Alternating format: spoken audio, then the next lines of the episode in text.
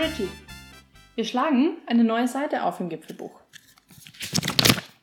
Und zwar geht es heute bei uns um das Bayerische Meer und hätten wir einen Untertitel, würden wir es nennen Chiemsee und Kampenwand. Kampenwand. So ist es. Wir möchten nämlich wieder eine Verbindung schaffen zwischen Wandern und Radfahren. Und beide haben viel zu bieten, primär aber die Kampenwand für die Wanderer und der Chiemsee für die Radfahrer. Starten wir aber einfach mal mit dem Wanderteil Und handeln uns dann zum Radfahren durch. und handeln, handeln uns zum Radfahren durch. So, und weil wir immer noch Wiesenzeit haben, Genau. Prost, Auf das letzte Wochenende der Wiesen. aufs Prost. letzte Wochenende. So, die Kampenwand. Man muss eigentlich gestehen, dass wir die Kampenwand eher aus Versehen bezwungen haben. Die war ein Unfall, wir wollten da gar nicht hin. Wir wollten nämlich auf ihren Nachbargipfel, also quasi, wie weit ist der weg? Ein paar. Boah, müsste ich nachschauen. Du fragst wieder gute Fragen. Das ist ja nicht, nicht unrelevant. Ich würde, Bauchgefühl würde ich sagen, vielleicht Luftlinie ein bis zwei Kilometer. Genau, der ist der gern Die Gederer Wand. die Gederer Wand. Genau, also wir wollten eigentlich auf die Gederer Wand gehen. Also in, in dem Umkreis an sich gibt es ähm, viele schöne Gipfel, die zu erklimmen sind. Wir wollten eben auf die Gederer Wand, weil die laut Beschreibung sehr ruhig ist, ähm, nicht so überlaufen, was uns ja eigentlich immer ganz gut gefällt. Aus, aus einem Zufall raus sind wir dann da vorbeigelaufen. Ja, wir haben so ein bisschen wegen einer Horde Touristen, die gerade ihren Rucksack packten, wir wollten einfach noch schnell vorbei, bevor sie alle aufbrechen Und und den Weg versperren, sind wir eilig vorbei und haben dann die Absage verpasst. Aber wenn man dahin wollen würde, kann man ganz gut von Eigen, das ist ein kleines Dorf mit Mhm. einem Parkplatz, auf die Gederer Wand gehen und wie wir jetzt halt auch wissen, auch auf die Kampenwand. Genau, weil die ist nämlich gar nicht so weit weg. Gut, Und, und wer, aber ganz kurz wieder, wer, und das sage ich jetzt vorneweg, Dauerwerbesendung, Disclaimer, Jetzt schon. Jetzt schon, weil Ui. wer die Tour auf die Gederer Wand machen möchte, im Highline Wanderführer der Münchner Hausberge, Tour 46, ist sie beschrieben, wird mit, ähm, ich schaue mal gerade nach, ein bisschen Trittsicherheit und Schwindelfreiheit angekündigt und ist mit knapp 11 Kilometern und ungefähr 900 Höhenmetern auch ganz gut zu machen, Genau, laut Buch. laut Buch. Wir waren bisher halt noch nicht oben. Genau. Wir sind dann tatsächlich zur Kampenwand weitergegangen, waren auch dann ganz überrascht, dass es die Kampenwand war, die da auf uns gewartet hat. Und wo man da erstmal vorbeikommt, bevor man zur Kampenwand hochgeht, ist die Sonnenalm. Nee, falsch. Die, ah, falsch. Oh nein. Das, das ist die Steinlingalm. Steinlingalm. Aber die Sonnenalm ist doch. Kommen wir später zu. Ach so. Da sind wir auch gar nicht vorbeigegangen. Vielmals um Entschuldigung. Ich dachte, das war. Sonnenalm ist aber relevant für alle, die auf einem anderen Weg zur Kampenwand Alles klar, okay. möchten. Also, aber Steiningalm ist so die erste Alm, die am Fuße der Kampenwand liegt. Genau, dann habe ich das verwechselt. Okay. Und dementsprechend ist da sehr Es ist viel Trubel, viele genau. Leute, gut gefüllt. Ich muss auch so sagen, als wir da losgewandert sind, war schlechtes Wetter und Regen. Mhm. Dann ist gekippt ins Positive und es war sehr schön. Und vielleicht sollten wir, bevor wir über die Kampenwand sprechen, die mal kurz einordnen. Nämlich die Kampenwand ist komplett überrannt. Warum? Weil es eine Bahn gibt. Es gibt eine Bahn, nämlich die Kampenwandbahn, Überraschung. Das ist generell die, Regel. Die nämlich quasi zu Sonnenalm fährt. Und man kann dann mit der Bahn da hochfahren, über 14 Minuten dauert das ungefähr. Und dann ist man bei der Sonnenalm und von der Sonnenalm, Sonnenalm sind es, glaube ich, nur so ungefähr 1,5 Kilometer bis zur Steinlingalm. Das ist ein relativ schön geschotterter, nahezu gerader Weg ohne relativ viele Höhenmeter, ne? In meiner Erinnerung ist der asphaltiert mit äh, Spurmarkierungen, Ampeln. Ampeln, um die Touristenhorden darüber zu leiten. Also es sind da wirklich Leute auch mit Kinderwegen unterwegs gewesen. Also wenn man da mit den ganz kleinen Kids hoch möchte und keine Bugelkraxen hat, das sind die Dinge, die man als Rucksack hinten drauf schnürt und die Kinder reinsetzt, dann ist der Weg dafür wohl auch geeignet. Also haben wir da auch gesehen. Und der Weg dann rüber bis jetzt habe ich schon wieder vergessen, Steinlingalm. Steinlingalm. Steinlingalm, ja, ist dann relativ kurz, gut zu machen und Leute nehmen das natürlich als Anlass, dass sie sagen, wir fahren mit der Bahn hoch, latschen da zur Alm rüber und erklimmen dann noch die Kampenwand. Und man muss auch dazu sagen, die ganze Zeit schon der, der Weg von der Sonnenalm zur Steinlingalm bietet tollstes Panorama, wenn das, Das Wetter stimmt. passt, auf den Chiemsee natürlich. Und ja, also der, selbst wenn man nicht hochgeht auf die Kampenwand, ist das so wirklich so ein Familienausflugsziel und dementsprechend waren auch viele Familien, aber auch ältere Menschen unterwegs. Äh, ich sag mal, Form von Wandermassentourismus. Nicht negativ gemeint. Ja, also wenn man da einen schönen Tag in den Bergen, Bergen verbringen möchte und aus welchem Grund auch immer nicht so sicher ist mit dem Tritt bzw. mit der Kondition, ist das wirklich eine super Möglichkeit, um einen schönen Tag zu verbringen. Dann sollten wir was zur Kampenwand selber sagen. Denn ja, die auf ist jeden Fall, nämlich, die ist ja berühmt. Die Kampenwand, der Aufstieg da hoch ist dann nämlich nicht mehr äh, asphaltierter Weg mit Ampeln und äh, Markierungen Ja, mehrspurig. aber es ändert nichts an den Menschen, die da, also Menschenmassen, die da hochgehen. Also der Weg zur Kampenwand hoch hat, ist wirklich Kletterpartie mit Stahl, Stahlsprossen, Seilsicherung, freigestellten Weg, äh, Kraxeln, würde ich sagen. Ist definitiv mit dabei, weil es sind teilweise Felsblöcke, die man komplett überwinden muss. Einfach mal drüber kraxeln, was super Spaß macht. Also ich habe es echt gefeiert. Fand ich super. Es sind aber manche Passagen dabei, die wirklich ausgestellt sind, wo man so hinter am Fels einmal rübersteigt, sich da am Seil halten muss und neben einem der Weg aufhört. Und erschwert kommt dann noch dazu, dass halt wirklich viele Leute unterwegs sind, die so ein bisschen na, indirekten Druck auch ausüben, die wollen auch weiterkommen und manche, also wo wir hochgegangen sind, haben uns tatsächlich auch bei manchen Stellen anstellen müssen. Die Ballerina-Wanderer sind natürlich auch unterwegs. Super gefährlich. Macht das bitte nicht. Es ist, es ist alpines Terrain da oben. Eh, wie schon gesagt, ausgestellt. Und entsprechend, wenn man, wenn es ein bisschen rutschiger ist, auch noch gefährlicher. Also bitte nicht ohne ordentliche Wanderschuhe hochgehen. Warum es vielleicht ein bisschen irritierend oder irreführend ist, die Kampfwand selber ist ja gar nicht hoch. Die Mhm. hat keine 1700 Höhenmeter. Die Gederwand ist mit 1400 noch niedriger. Und deswegen verschätzen sich da vielleicht einfach Leute, sitzen da unten schön in einer Almhütte äh, und sagen, komm, jetzt gehen wir noch schnell die halbe Stunde auf die, auf die Kampenwand hoch.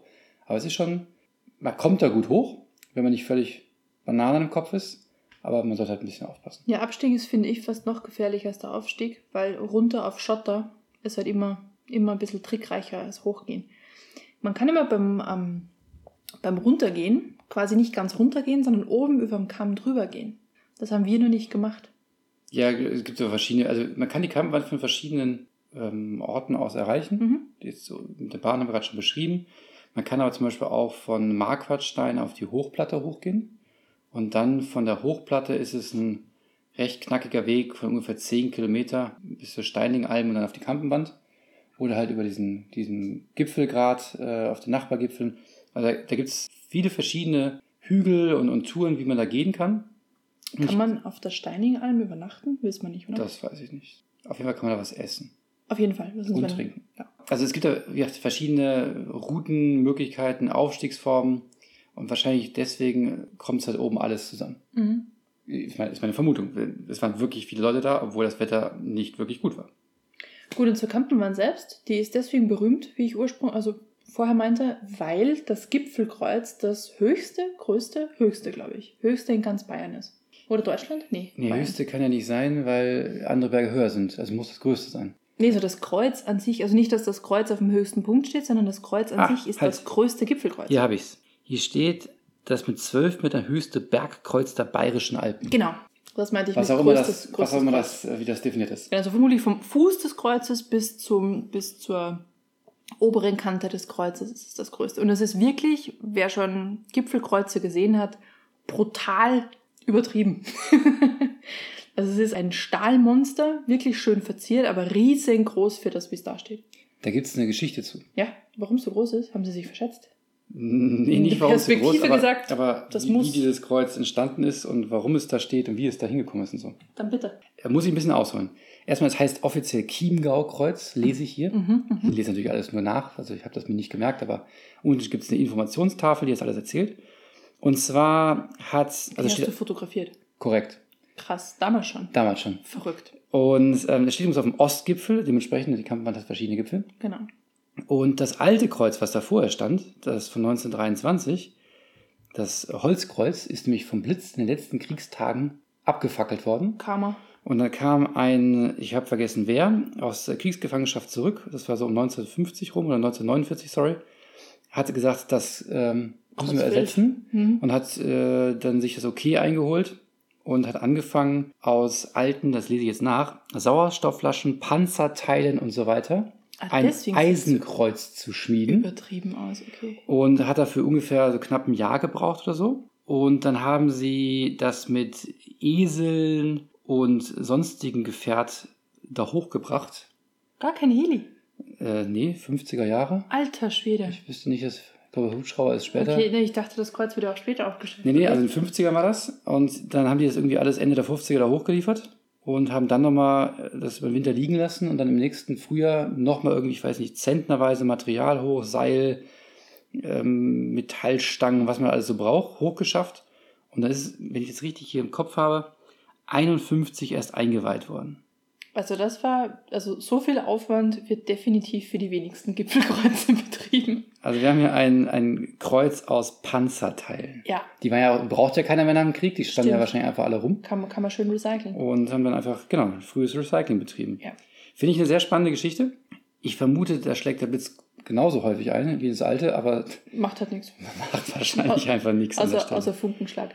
Da oben ist übrigens auch ähm, die Verbindung zwischen diesen unterschiedlichen Gipfeln mit einer Brücke verbunden. Das ist auch relativ nett gemacht. Das sollte mal auch schwindelfrei sein. Ja, auf jeden Fall. Aber es ist wirklich schön da oben und man hat doch, was ich mich erinnern kann, eine wunderschöne 360-Grad-Sicht, wenn denn das Wetter passt. Richtig. Aber an sich steht da kein anderer Hügel rum, der einem die Sicht versperrt. Die Kampenwand also. Die Kampenwand.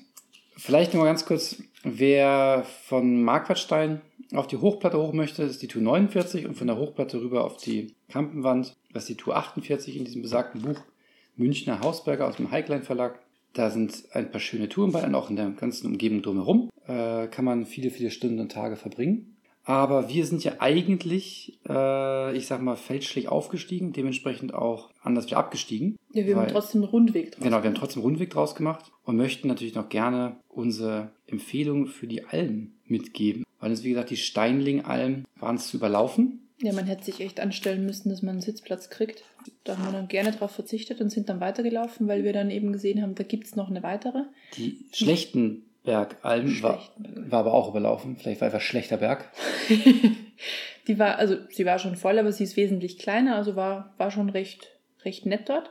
Und das war doch auch die Wanderung, wo wir dann eindrucksvoll die Bergrettung beim Training beobachtet Stimmt. haben, oder? Stimmt, die haben von so einem Go- Gondel, Ja, eine Seilbahn halt. Seilbahn, genau, danke, Genau. das war das Wort, was mir nicht einfiel. Sessellift, glaub ich. Sessellift, das, dann habe ich gesucht. Mhm. Haben sie äh, eine Bergrettung mal ausprobiert und wir haben ein Stück weiter in der Gori-Alm gesessen. Mhm. Die war nämlich sehr, sehr angenehm, sehr schön. Und haben dazu geschaut, wie die Bergrettung Leute rettet. Sehr eindrucksvoll. Also Fake. Fake, ja, Fake also es war ein. Training halt.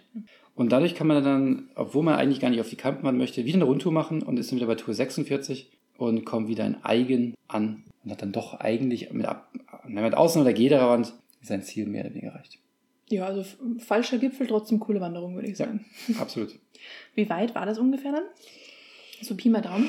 Ich würde sagen, mit dem Abstecher auf die Kampenwand vielleicht 13 Kilometer Mhm. und würde mal so sagen, 1000 vielleicht Höhenmeter. 1000 Höhenmeter könnten es Mhm. sein.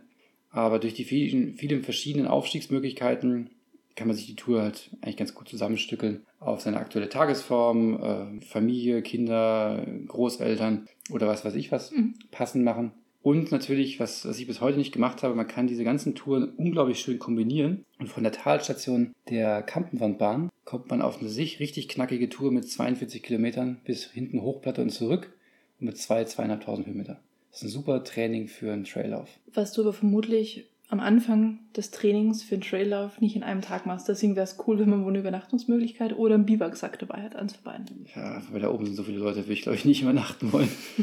ich kann mal ganz schnell, wenn ich das auf die Schnelle finde, gucken, ob da irgendwas steht zur Übernachtung in diesen Almen. Nee, sonst halb so wild, wenn man die Namen gesagt hat. Genau, muss man einfach mal gucken. Es ändert sich ja sowieso. Also man muss da ohnehin jedes Jahr gucken. Die meisten Almen haben immer so zwischen Juni und September auf.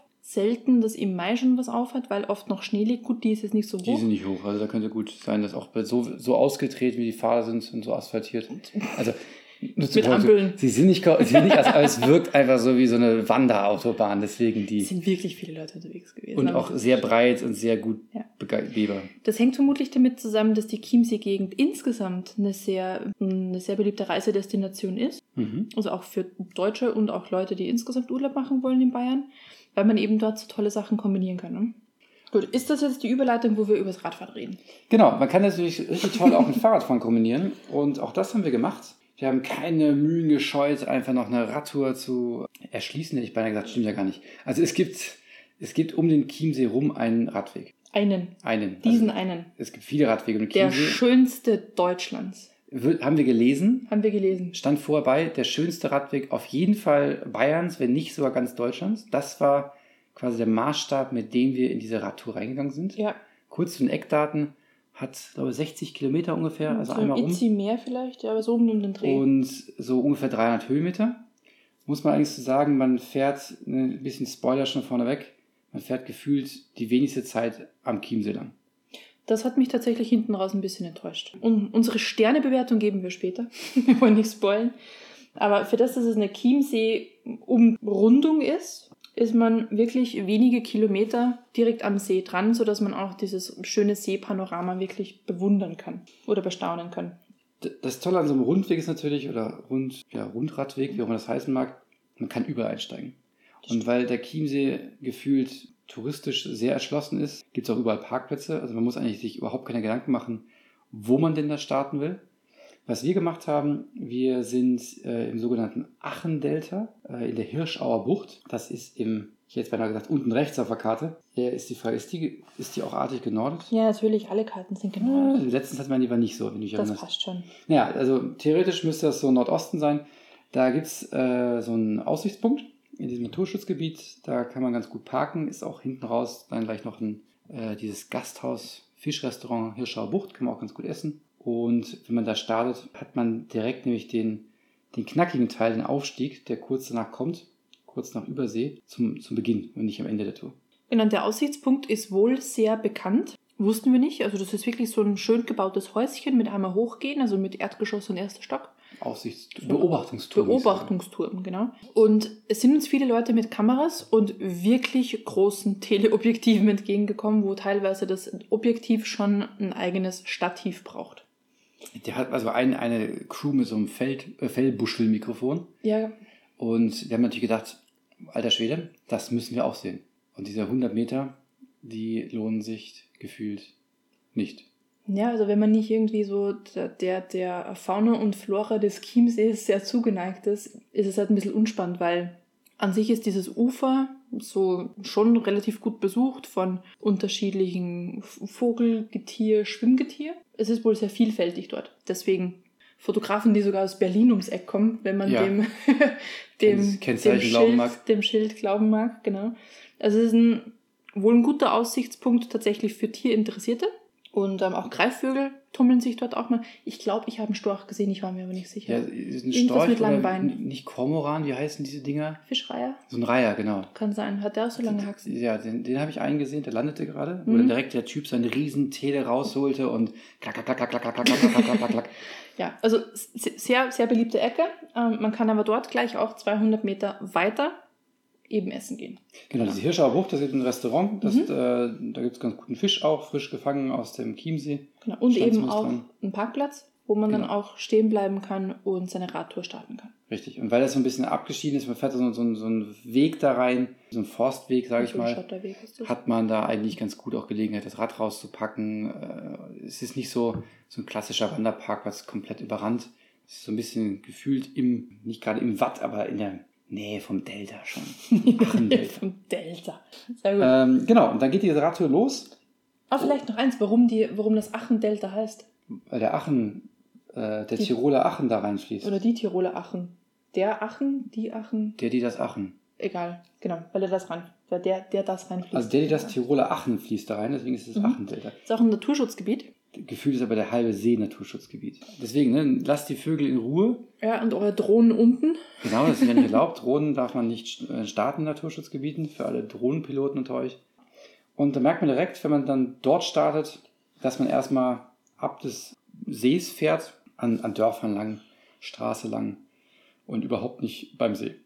und der Autobahn entlang. Das fand ich auch erst ein bisschen unspaßig. Aber wir haben dann auch nicht die weitere Abkürzung genommen. Nee, wir haben die normalen, wir haben, wir haben sind den wirklich Radweg den genommen. ehrlichen Radweg gefahren, genau. Man muss aber dazu sagen, der Radweg ist eigentlich, sobald man weiß, wie er ausgestellt ist, sehr gut ausgestellt. Da gibt es dieses Fahrradzeichen, ne? also ein Fahrrad, einen Mhm. So Fahrradradweg. kleine Schilder unter den und dann eigentlichen gibt Schildern. es so einen Pfeil rechts, links, was auch immer. Und wenn man es einmal kapiert hat, dass das die Kennzeichen für den, äh, diesen berühmten Chiemsee-Radweg ist, dann kann man den Weg eigentlich auch gar nicht verfehlen. Genau, also es ist nicht wie sonst angeschrieben, irgendwie Radweg, Nummer, irgendwas, sondern es ist immer nur dieses eine Zeichen da. Einfach an das halten und dann kann man eigentlich gar nicht mehr verfehlen. Ich muss aber dazu sagen, und jetzt mache ich schon wieder ein bisschen Werbung, wir haben die Tour genutzt, um die äh, Everyside Raptor Fahrrad Smart Glasses auszuprobieren. Und damit ist natürlich dann die Navigation einfach works like a charm. Jetzt musst du aber noch dazu sagen, warum. Weil ich aber testen wollte, wie es bei Regen ist. Es hat nämlich geregnet. Es hat geregnet und das, ja, das, also, das beeinträchtigt natürlich meine Wertung für diesen, für diesen Radrundweg nicht, ja, weil das versuche ich ja wirklich auszublenden an der Stelle. Ja, also du hattest die Navigation quasi im Gesicht. Genau, ich hatte direkt in meinem Head-Up-Display meiner Rad-Smart-Brille dabei. Mhm. Und äh, deswegen konntest du auch Bilder und Videos unterwegs aufnehmen, wo ich immer dachte, du sprichst mit mir. Nein, ich habe mit der Brille gesprochen. die hat mich Voice Control. Hinter mir die ganze Zeit jemand schreit, aber eigentlich nur mit der Brille spricht. Man muss ja irgendwie den Wind überschreien. Ja, Gut. und äh, genau, dann fährt man ein Stück an der Autobahn lang, hat die Manu schon gesagt. Das nur kurz eigentlich, was ist das das? ist wo, ist denn, wo ist denn unser. Hier unten, da. Nee, aber der, der. Da. Das ist bei Übersee. Nee. Was? Nee, Maßstab. Maßstab. Sag doch einfach. Also Fünf Kilometer ungefähr. Vier, fünf Kilometer an der Autobahn entlang. ist halt nicht Das so geht. sexy, aber kann man, kann man machen, ist schnell vorbei. Der Weg ist, entweder haben wir eigentlich auf der fast auf der ganzen Strecke entweder Asphalt Mhm. oder Radweg oder Schotter. Genau, es waren ganz, ganz Mini-Ausnahmen, wo man durch den Wald fährt. Einmal, da hat man wirklich Dreck. Ist aber okay, kommt man noch durch. Im Zweifel, Ja, muss ich Mhm. sagen, weil wir falsch abgebogen sind. da waren wir falsch. Ja, ich habe das ja auf meiner Brille direkt gesehen, dass wir off the road waren, äh, off the route, wie auch immer. Okay, dann nehme ich das raus. Der Dreck ist offensichtlich nicht, nicht, Da nicht verpflichtend. Ach, okay, verstehe. Gut, dann sind wir einmal falsch. Also eigentlich ist es wirklich Schotter ist das Maximum und man kann Gut. deswegen die Strecke ganz gemütlich fahren. Ja. Also so ist er wirklich gut ausgebaut und wie gesagt gut ausgeschildert. Wer den Weg abkürzen möchte und sagt, 60 Kilometer sind, wir zu, sind mir viel zu lang, der kann ähm, da, wo es an der Autobahn standardmäßig entlang geht, einfach weiterfahren. Und so spart man sich dann locker, ich würde sagen, 20 Kilometer oder so. 15, 20 Kilometer. Kann man dann abkürzen und ist dann ein bisschen unsexy länger an der Autobahn entlang, aber man kann insgesamt den Weg je nach Kondition ein bisschen verkürzen. Wenn man aber den Weg fährt, wie er vorgesehen ist, kommt man halt durch Übersee durch, Mhm. durch Grassau, äh, Bernau und dann auch nach Prien. Und in Prien, lustigerweise, äh, haben wir das Gebäude wieder erkannt am See, wo die Sedis geheiratet haben. Genau, schöne Grüße, hallo Manu. An dieser Stelle äh, schöne Grüße, genau. Äh, da kann man ganz gut stoppen. Hat dann eins der wenigen Momente, wo man mal den See sieht. Deswegen, also wenn man See sehen möchte, auf jeden Fall da anhalten und ein paar Fotos machen, wenn das, ist Wetter passt. schön, ne? Weil so oft sieht man halt nicht. Dort Und- ist übrigens auch die eine, eine der Ablegestellen ähm, für die Fähren auf die Herren- und die Fraueninsel. Die ist relativ ja, aber nicht zu, bekannt hier. zur. Die Herreninsel und die Fraueninsel. Ja, aber du, du fährst nicht direkt von dort aus nach Prien zur Fraueninsel. Du musst über die Herreninsel stoppen. Ja, anyway, aber da kommst du trotzdem hin. Es gibt da mehrere Ablegestellen, das ist aber die einzige, die wir beim Vorbeifahren wirklich sehr, sehr, sehr markant wahrgenommen haben. Also es gibt insgesamt sechs Anlegestellen für die beiden Inseln. Und vier gehen zur Fraueninsel und zwei gehen zur Herreninsel. Genau. Und warum auch immer die Fraueninsel berühmter ist, die ist aber ganz klein im Vergleich zur Herreninsel. Vielleicht gibt es also- da coolere Sachen. Also wer, wer es übrigens nicht kennt, die, das sind, ne, wie der Name schon sagt, zwei Inseln. Und ähm, auf der Fraueninsel steht die Abtei Frauenwörth. mhm. Und auf der Herreninsel steht Schloss Herrenchiemsee. Ja, und Augustiner Chorherrenstift, also das klingt schon viel besser. Und auch nach Bier. Und deswegen fahren auch weniger Boote hin. Wahrscheinlich haben die Angst, dass ihnen jemand das Augustiner wegtrinkt. Das kann sein. Und die berühmte Kreuzkapelle ist natürlich auch da. Für alle, die sie wie ich nicht kennen. Spaß. Also man kann da die Sachen anschauen. Sieht aus wie eine Golfclubnadel, aber ist wahrscheinlich. Ich dachte äh, auch, das ist, das ist ein ist, Golf. glaube ich, kein Golf. Nee. Wäre wär sehr spaßig. nee. Aber es Ja. gibt auch eine Krautinsel, aber da müsst ihr dann vermutlich selbst hinrudern, die ist nicht fähren angebunden. Also man, man kann da natürlich äh, wirklich mit der Radtour das dann einfach äh, verbinden. Man stoppt da kurz, fährt äh, da mit dem Boot darüber. Kannst Radl auch mitnehmen? Weil- Klar. Ist, ist das so? Mhm, kannst du. Okay, wusste ich gar nicht. Dann können wir natürlich auch einiges abkürzen. Dann können Mhm. wir zum Beispiel mit dem Radl darüber fahren, zum Beispiel von Prien auf die Herreninsel, von der Herreninsel auf die Fraueninsel und dann in äh, Gstatt Gstatt. Gstatt. wieder aussteigen und Genau. spart mal. Oder nach Chieming rüber quasi, dann Oder hat so. man irgendwie den Nordteil abgekürzt, also da kann man sich dann austoben. Also auch da ist quasi frei ähm, kombinierbar. Ansonsten, wenn man halt weiterfährt, Rimsting. Rims. Rimsting, der steht da auf der Karte. Das sind so Dörfer, die ich alle noch nie vorher gehört habe, das erste Mal gesehen habe, während wir da rumgeradelt sind. Also so an sich ist der Radweg sehr, sehr empfehlenswert, weil man sieht wirklich schöne, urige, kleine bayerische Dörfer. Das ist wirklich niedlich. Er ist relativ unanstrengend, würde ich sagen. Also Länge ja, aber was Höhenmeter angeht, ist es völlig in Ordnung. Und im Zweifel kann man sich genau den Teil, der wirklich in die Höhe geht, auch abkürzen, indem man an der Autobahn entlang fährt. Das heißt, auch da kann man auf die eigene Kondition quasi anpassen. Und, es, und es gibt auch nur zwei, drei Stellen, wo man Straße fährt, aber auch nicht stark befahrene Straße. Das Also die heißt- normale Bundesstraße quasi, oder Nee. Bundeslandstraße. Nee, die Landstraße Die normale Landstraße fährt man. nicht. Ja, da genau. fährt man Radweg. Mhm. Genau, die Landstraße, Bundesstraße fährt man Radweg. Aber ansonsten, die, die Straßen, die man mal fahren muss, sind halt auch nicht stark befahren. Nee, gar nicht. Also super angenehm. Wir waren, naja, gut, wir waren am Feiertag unterwegs. Vielleicht ist das. Und es war scheiß Wetter. Sorry Ja. für die Worte, aber es war wirklich, es hat geregnet, geregnet, geregnet und gewindet. Und es war auch sonst einfach keiner da. Genau. Da. Und wenn, wenn Regen schon doof ist und Schlechtwetter insgesamt doof ist, dann ist Gegenwind bei Schlechtwetter so richtig doof. Aber wir haben durchgebissen. Genau, das ist, äh, aber wer hat sonst so eine schöne, knackige Tour?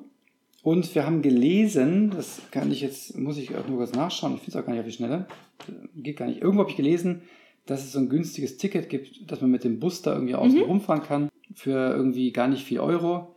Äh, falls man dann doch nicht mehr kann und man kann irgendwie die Fahrräder hinten dran, hier Fahrradbeförderung 2,10 Euro pro Fahrt. Hier Also auch Zehner. da kann man einfach sagen, hier, man kürzt vielleicht ab. Also das, die Gegend ist auch mit ohne Auto. Genau, also eine Tageskarte für Erwachsene kostet einen Zehner, ein bisschen drüber. Eine Familienkarte dann 24. Da sind dann auch die Kids mit drin. Und das Tolle ist, die Busse haben entweder ähm, hinten einen, einen kompletten Anhänger dran, wo man das Radl aufspannen kann, oder äh, so, eine, so eine kleine Vorrichtung, wo man auch ein paar Räder dran machen kann. Das heißt, wenn ihr nicht mehr könnt und sagt, wir fahren jetzt mit dem Bus nach Hause oder zu unserem Ausgangspunkt, dann könnt ihr die Räder am Bus dran schnallen und ganz gemütlich euch mit dem Bus quasi zu eurem Punkt zurückkutschieren lassen.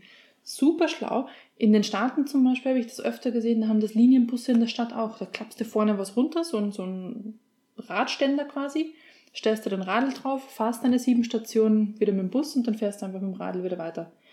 Und so ähnlich ist es hier auch. Nur, dass es halt hinten ist. Genau. Und wenn ihr Einheimische seid und das noch nicht wisst, es gibt eine einheimischen Karte für 4,50 Euro. Steht da auch dabei. Achso. Ansonsten müsst ihr natürlich äh, im Zweifelsfall, wenn ihr da über Nacht bleibt, Kurtaxe berechnen und zahlen. Wie viel ist das so, ein Euro zwei? Ich weiß nicht, Euro 40 oder sowas, Mhm. Euro 50 vielleicht. Für die, die über Nacht bleiben möchten, es gibt auch diverse Campingplätze. Wer sich äh, an eine vorherige Seite des Gipfelbuchs erinnert, auch gute und nicht so gute, aber viele von denen haben auch ganzjährig geöffnet. Also man kann da auch für also Camper unter euch äh, mit Campingbussen, was auch immer, Zelt, kann man auch mal bei Nacht bleiben. Reden vielleicht ein andermal nochmal drüber. Genau, das ist der Chiemsee. Bayerisches Meer Bayerisches Meer, sagt man. mit dem schönsten Radweg Deutschlands. Und das möchte ich jetzt schon eine Nummer bewerten. Ja, gerne. Fang du an, weil sonst klingt es bei mir immer gleich wieder so negativ. F fand ich nicht so. also einfach, weil man schon so wenig am See rumfährt. Ja. Wirklich wenig am See rumfährt. Und vielleicht lag es auch im Wetter, wir hatten einfach Pech. Aber man fährt dann doch viel über Dörfer. Man hat zwar immer so ein bisschen Bergpanorama im Hintergrund. Das ist ganz nett. Aber den als schönsten Radweg Deutschlands zu bezeichnen, finde ich übertrieben, sag ich mal. Ja, ich finde auch, es ist, glaube ich, ein Marketingtext, weil wir sind ja in Starnberger See auch schon um, umrundet und da hat man wesentlich mehr davon. Weil man lange, lange Strecken wirklich am See entlang fährt. Ja, aber da fährt man natürlich auch mehr, mehr echte Straße. Vielleicht deswegen ja schon wieder Abzug. Ja, vielleicht. Aber so insgesamt, also ich, ich fand ihn toll von der, von der Länge her, weil man ist echt, also kann das wirklich als, als Tagesausflug machen. Das fand ich super. Aber der Fakt, dass er wirklich nahezu, also wenn man sich die Strecke dann wirklich mal anguckt oder fährt, nahezu nicht den See sieht, Ja. aber das Umland, ja mei, dann brauche ich aber nicht sagen, ich habe den Chiemsee umrundet, sondern ich bin quasi durch Oberbayern gefahren. Ist trotzdem eine tolle Radtour. Also die Tour selber hat Spaß gemacht. Das auf jeden Fall, ja. Äh, auch herausfordernd, so wie wir. Also wir fahren halt einfach nicht so oft Fahrrad und deswegen ist das schon auch herausfordernd mit den 300 Höhenmetern gewesen. So aus dem Nichts rausgefühlt.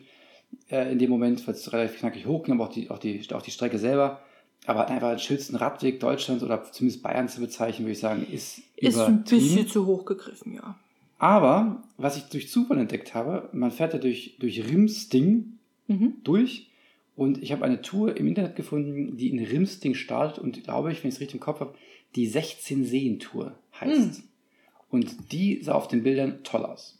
Aber 16 Seen sind das alles so kleine Larschen? Ja, zum Beispiel der Also kleinen Pfützen Hartsee, da. Blassee, Kautsee. Ah. Das sind wirklich so kleine Pfützen. Aber man, da hat man dann, glaube ich, mehr See als bei der Chiemsee-Tour. Das könnte sein. Da müssen wir mal schauen. Die werden wir mal ausprobieren. Mhm. Vielleicht schaffen wir das irgendwie die Woche noch oder so. Mal gucken, solange das Wetter noch ein bisschen besser ist und man nicht völlig erfriert am Rad. was uns fast passiert wäre. Weil 10 Grad, das muss man auch noch dazu sagen, es war nicht nur das Wetter scheiße, die Temperaturen waren echt auch niedrig mit 10 Grad am Radl bei Regen und Gegenwind. So, wir haben es geschafft, genug geheult. Ja, genau. Ja. Ich muss noch ein bisschen verkraften, aber sonst.